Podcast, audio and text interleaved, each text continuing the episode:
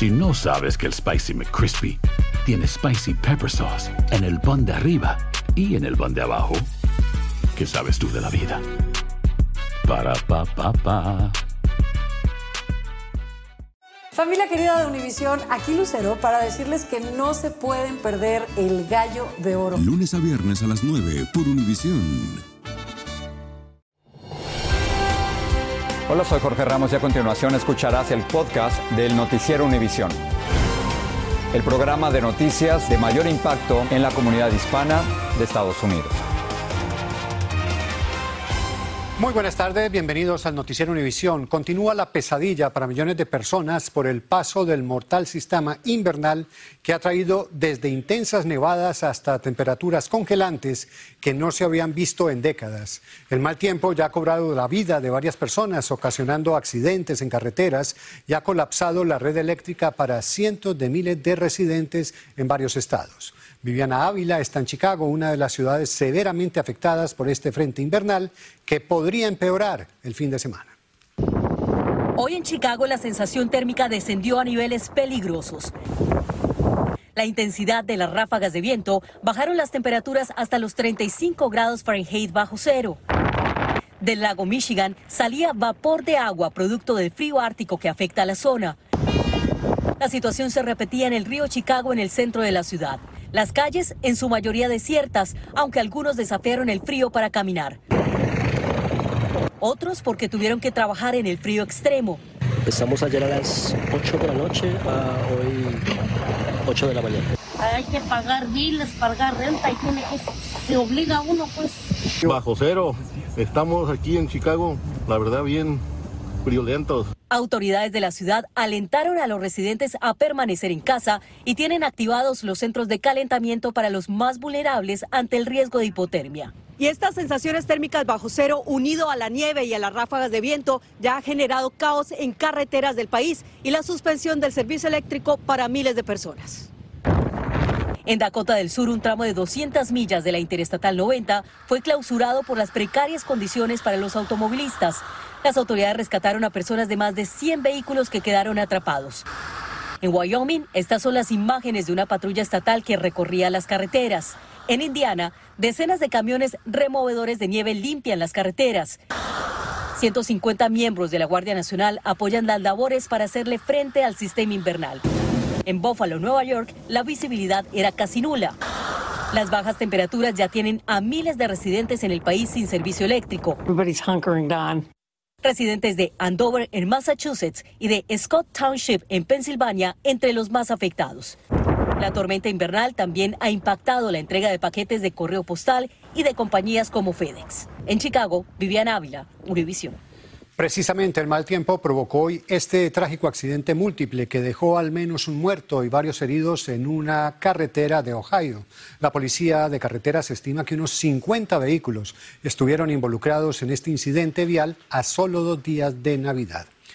Y es que la poderosa tormenta también está convirtiendo en pesadilla el sueño de viajar para quienes buscan celebrar la Navidad y el Año Nuevo en otros lugares. Miles de vuelos han sido cancelados y muchos se están quedando con las maletas hechas. Blanca Rosa Vilches tiene los detalles desde Nueva Jersey. Solo hoy, 3 millones de pasajeros intentan llegar a su destino para festejar la Navidad. Preparados sí tenemos que quedar. ¿Dónde cenaría? Eh, bueno, ahí regresaríamos a la casa, no nos quedáramos así. No hay otra alternativa. Y los retrasos lo reflejan. Más de 8.000 vuelos no salieron a tiempo y más de 5.000 fueron cancelados.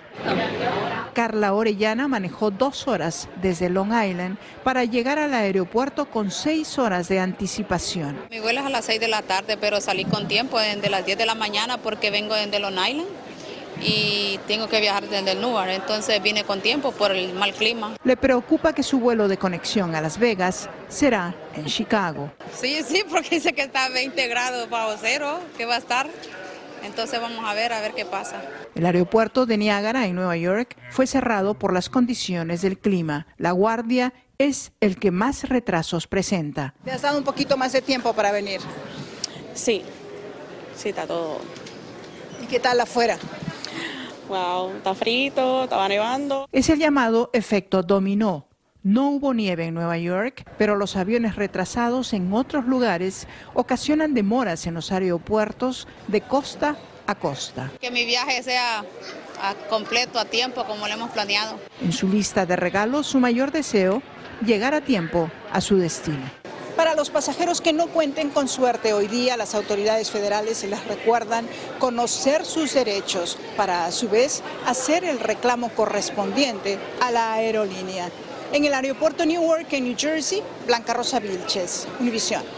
Y para ver los detalles de lo que podemos esperar, vamos en vivo con nuestra meteoróloga Jessica Delgado. Jessica, ¿qué podemos esperar? ¿Va a peor? ¿Va a mejorar? ¿Qué va a pasar? Félix, va a empeorar. Se esperan unas próximas 24 horas bastante complicadas, principalmente para los residentes de la región de los Grandes Lagos. Aunque este sistema ciclón bomba ya se encuentra hacia el este de Canadá, es tan amplio que continuará impactando el área de los Grandes Lagos. Localidades cercanas al lago Erie, Ontario y Superior verán acumulados de nieve, condiciones de ventisca y recibirán de aquí hasta la noche buena por lo menos hasta cuatro pies de nieve. Además, fuertes precipitaciones que están trayendo inundaciones costeras desde Washington hacia Maine. Ese es el riesgo de inundaciones costeras para las próximas horas, además del drástico descenso en temperaturas que vendrá acompañado con un frente ártico. Así que lamentablemente esta situación va a empeorar para las próximas 24 horas, pero a partir de la noche buena este sistema se debilita.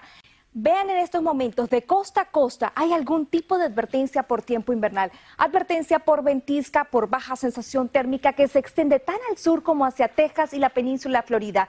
También vamos a estar hablando de fuertes vientos que estarán ocasionando un peligro para los conductores. Observen los peligros de la tormenta para las próximas 24 horas. Vientos de más de 50 millas por hora que van a traer una visibilidad prácticamente nula. Además, continuarán trayendo más cortes eléctricos, el hielo, esa lluvia que ha caído en el corredor de la 95 va a ir congelándose a medida que esas temperaturas desciendan por debajo del punto de congelación y ese es el gran peligro que este hielo no se ve y podemos observar que ese frío ártico va a continuar descendiendo hacia el sur por lo menos hasta Navidad. Así que, Félix, no debemos subestimar a la madre naturaleza, hay que tomar todas las precauciones del caso, limitar el tiempo a la intemperie, porque en cuestión de minutos esas temperaturas congelantes pudieran ocasionar congelación y también hasta hipotermia. A cuidarnos, a cuidarnos todos. Gracias, Jessica. Y los efectos de esta poderosa tormenta invernal también llegan hasta la frontera con México, donde miles de migrantes soportan el intenso frío en medio de la incertidumbre por la vigencia del título 42. Y como nos dice Marlene Guzmán, ni estas bajas temperaturas hacen que desaparezcan las esperanzas de que puedan entrar al país y solicitar asilo en estas Navidades. El frío extremo no perdona fronteras. Varios migrantes que viven a la intemperie del lado mexicano han necesitado atención médica urgente. Bastante débil, un joven venezolano tuvo que ser llevado en ambulancia hasta un hospital por una aparente deshidratación. Estamos pasando mucho frío, ya varias personas le da hipotermia, han tenido que sacar de emergencia. El agua se congela. Niños y adultos tiemblan del frío. El fuerte viento sacude sus hogares temporales. Hacen fogatas con su misma ropa para tratar de calentarse y preparar el poco alimento que les queda para seguir soportando las inclemencias del tiempo y esta dura situación. Son más de 5.000 migrantes, en su mayoría venezolanos, que ya llevan meses y semanas viviendo en estas condiciones precarias y a pesar de las temperaturas congelantes deciden no irse a un albergue porque no confían. Estamos desesperados, mucho frío, no nos ayudan. Otras personas nos mandan a los albergues y muchos los regresan de nuevo para la frontera de Guatemala con, con México. Algunos no aguantaron más y decidieron irse a un refugio. Móntate, móntate. La desesperación ha hecho que muchos migrantes se arriesguen a cruzar el río Bravo en los últimos días. En la noche nos dijo un tipo de migración que estaba solo con nosotros. Mientras de 42, los venezolanos la orden y no procesaron. Pero son regresados a México desilusionados tras ser expulsados en virtud del título 42. Yo tengo una niña con discapacidad, sufre de epilepsia y ellos no piensan en eso. Ellos lo que hacen es agarrarte para atrás. Ellos no piensan si uno está en la calle o no está en la calle. Estas familias están viviendo lo peor de esta crisis, pero no desisten de su propósito de empezar una nueva vida en Estados Unidos y se aferran a una esperanza que parece poder más que la tormenta ártica que se avecina. Pensamos pues tomar la decisión con todo el dolor de nuestra alma, aparte de este frío, tomar la decisión de continuar cruzando ya por acá, ya que no nos dan una respuesta por acá legalmente. Pues. Lo único que ilumina este campamento a orillas del río Bravo es la ilusión de los pequeños que a vísperas de la Nochebuena Con todo el corazón piden se les cumpla su único deseo. Yo quiero pasar a los Estados Unidos para poder pasar una linda, una linda Navidad con mi familia que está allá. En Matamoros, México, Marlene Guzmán, Univisión. Cambiamos ahora de tema. La Cámara de Representantes aprobó hoy el presupuesto de 1.7 billones de dólares para financiar al gobierno hasta el año que viene. La aprobación llegó a solo horas de cumplirse el plazo que habría obligado al cierre de múltiples instituciones federales. Si no sabes que el Spicy McCrispy tiene Spicy Pepper Sauce en el pan de arriba y en el pan de abajo, ¿qué sabes tú de la vida? Para, pa, pa, pa. Esto solo es el principio. Porque lo mejor, Esto no se va a quedar así. lo más impactante, ¿Por qué? Soy tu madre. Esta mujer me robó. Por favor, abre tus ojos. está por venir en ¿Entendiste? Tu vida es mi vida. De lunes a viernes a las 8 por Univisión. Y eso sí que amerita un brindis, ¿no crees? Estás escuchando el podcast del noticiero Univisión. Y el esperado informe del Comité de Investigación del ataque al Capitolio dejó en muy mala situación política a Donald Trump de cara a su nueva aspiración presidencial. Sobre las recomendaciones del informe y lo que podría ocurrir penalmente con el expresidente, nos habla Claudio Seda. El informe final del asalto al Capitolio del 6 de enero, con más de 800 páginas, recomendó al Congreso prohibir la nueva candidatura del expresidente Donald Trump. He is unfit for any office. Entre las 11 recomendaciones está tomar otras medidas para evitar otro ataque similar y reformar la ley de recuento electoral para aclarar que un vicepresidente no tiene la autoridad de rechazar el resultado electoral, algo que quería el expresidente. He summoned a mob to Washington, and knowingly they were armed and angry, pointed them to the Capitol and told them to fight like hell. El reporte indica que Trump y su círculo más de 200 veces intentaron presionar a funcionarios electorales para anular los resultados de las elecciones. Trump respondió diciendo que el reporte era una cacería de brujas. Without objection. El lunes, el comité recomendó cuatro cargos criminales contra el expresidente y está en manos del Departamento de Justicia el decidir qué hacer. Hay cientos de documentos y más de mil entrevistas a testigos. El Departamento de Justicia va a evaluar este reporte, va a estudiar todos los transcriptos cuidadosamente y va a utilizar la evidencia que le está dando el Congreso para ver si, esas, este, si esos son testigos que pueden utilizar. En el ataque al Capitolio perdieron la vida cinco personas y cuatro agentes de la policía que respondieron al asalto luego se suicidaron. Y ahora que los republicanos volverán a tomar el control de la Cámara Baja el próximo año, es muy probable que quieran bloquear todas estas recomendaciones. En Washington, Claudio Seda, Univision. El representante republicano electo de Nueva York, George Santos, dice que abordará las aparentes mentiras sobre su pasado denunciadas por The New York Times, que afirmó que su biografía parecía ser buena parte ficticia y cuestionó su formación universitaria. La dirección republicana de la Cámara de Representantes guarda silencio sobre el tema. Más de 10 millones de personas han pedido pruebas gratuitas del COVID durante la primera semana desde que la administración Biden reabrió las solicitudes. El servicio postal empezó a aceptar los pedidos tras reactivarse el programa, interrumpido por la falta de fondos del Congreso. La estadounidense nace hoy es posible que viva hasta los 76 años, esto tras conocerse que la esperanza de vida en el país disminuyó al nivel más bajo en 25 años. El COVID y una creciente oleada de muertes por sobredosis de droga han sido los detonantes del cambio en este indicador. Y es como nos reporta Romy de Frías, para las autoridades, el fentanilo sigue siendo una amenaza cada vez más grande. Cerca de 107 mil estadounidenses murieron por sobredosis de drogas el año pasado, un incremento de un 16% en comparación a las muertes por la misma causa en el 2020, según cifras de los Centros para el Control y Prevención de Enfermedades. extraño mm, jugar con ella,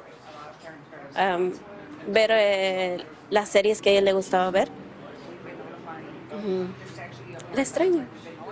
completamente.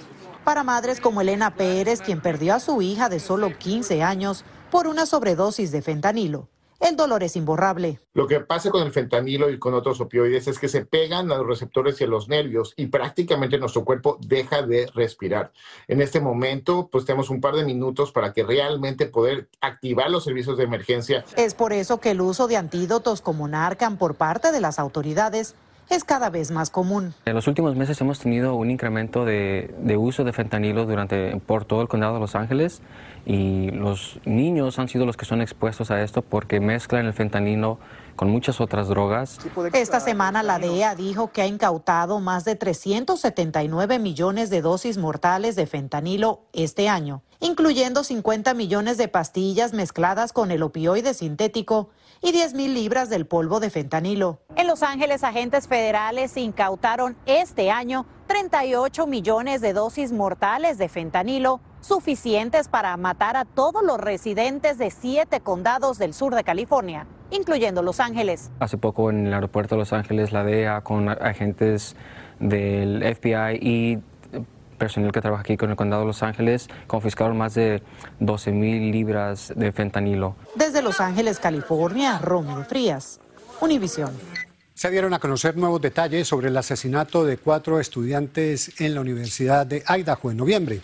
Un video policial muestra una fiesta en la residencia donde vivían las víctimas, solo semanas antes del asesinato. Vilma Tarazona tiene las imágenes y nos amplía más sobre este trágico y misterioso caso. Estos videos de las cámaras corporales de policías de Idaho muestran a varios uniformados que acudieron a esta casa dos meses antes de que cuatro estudiantes de la Universidad de Idaho fueran asesinados precisamente dentro de la misma propiedad. En esa ocasión la policía llegó porque alguien los llamó para quejarse del ruido. Para su sorpresa, a pesar de que había varios estudiantes, ninguno de los arrendatarios estaba.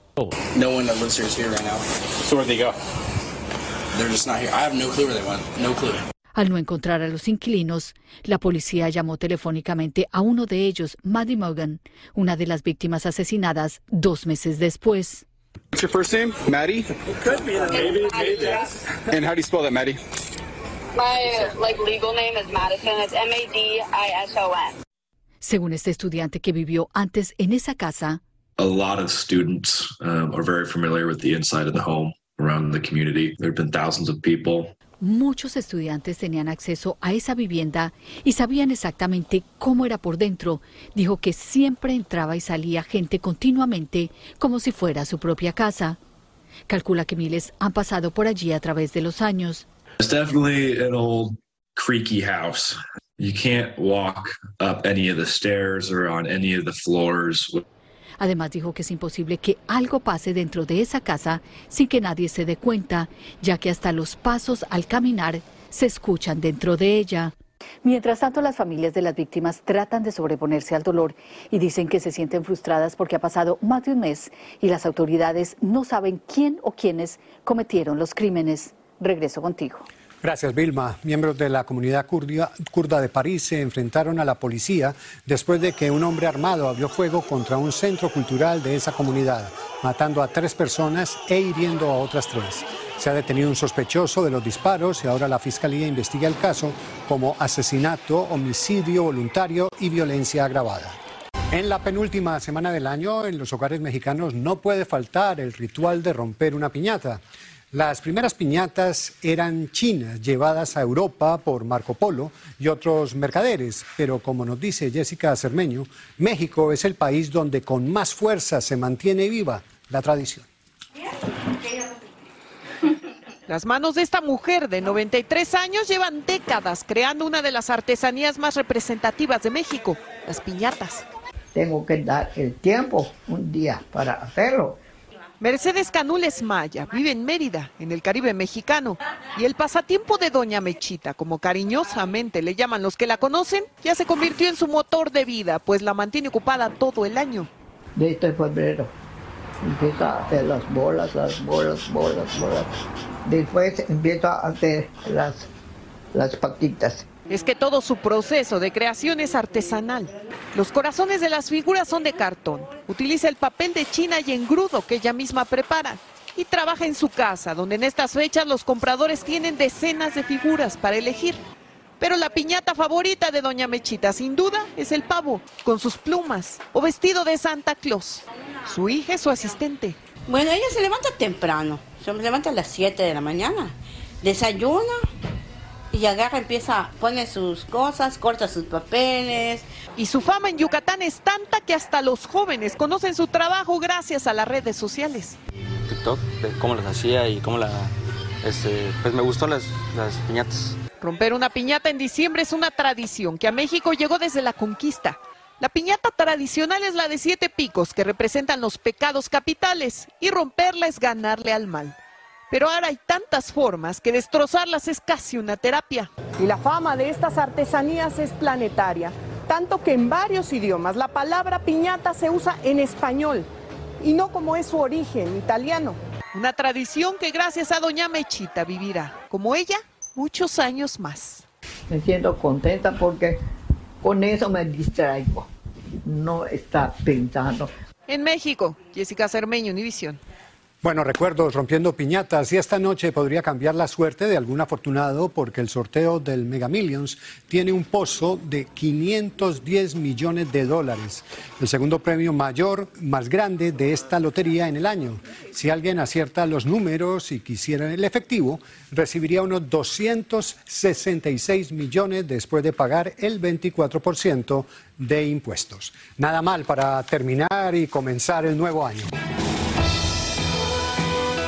Así termina el episodio de hoy del podcast del Noticiero Univisión. Como siempre, gracias por escucharnos.